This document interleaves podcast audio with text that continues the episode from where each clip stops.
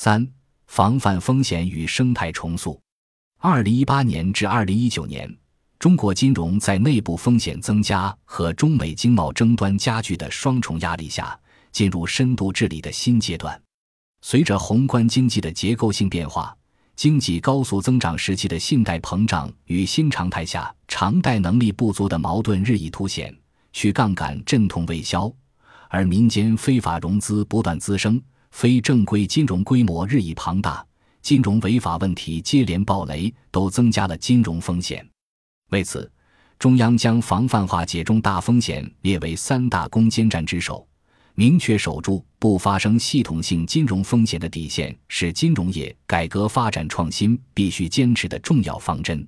二零二零年以来，世界经济受新冠肺炎疫情冲击而严重衰退，产业链、供应链因阻隔而循环受阻，企业特别是中小微企业困难凸显。二零二零年政府工作报告强调，要引导各方面集中精力抓好“六稳六保”。其中，稳金融就要求守住不发生系统性金融风险的底线。二零二零年三月的国务院常务会议确定了进一步强化对中小微企业普惠性金融支持措施，如提出支持金融机构发行三千亿元小微金融债券。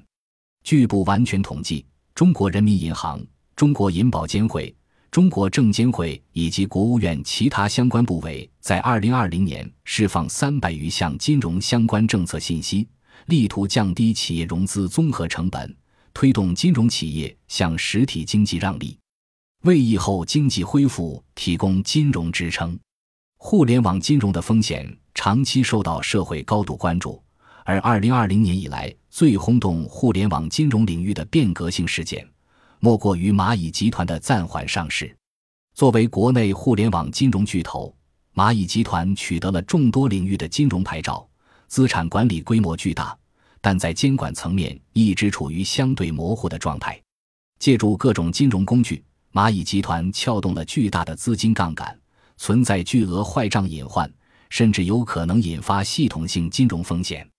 二零二零年十一月。中国人民银行和中国银保监会发布《网络小额贷款业务管理暂行办法》征求意见稿，针对网络小额贷款业务的杠杆率等提出更高监管要求。而上海证券交易所也发布了《关于暂缓蚂蚁科技集团股份有限公司科创板上市的决定》。二零二零年十二月，中共中央政治局召开会议，明确要求强化反垄断和防止资本无序扩张。防止企业利用信息技术优势获取非正当利益，扰乱市场竞争秩序，引发负面社会影响；防止资源错配和金融资源进一步脱实向虚。随后，金融监管部门连续约谈蚂蚁集团等互联网金融平台企业，指出其在发展金融科技、提高金融服务效率和普惠性方面发挥了创新作用，但也存在违规监管套利、垄断经营。损害消费者合法权益等问题，提高了金融服务的效率和包容性，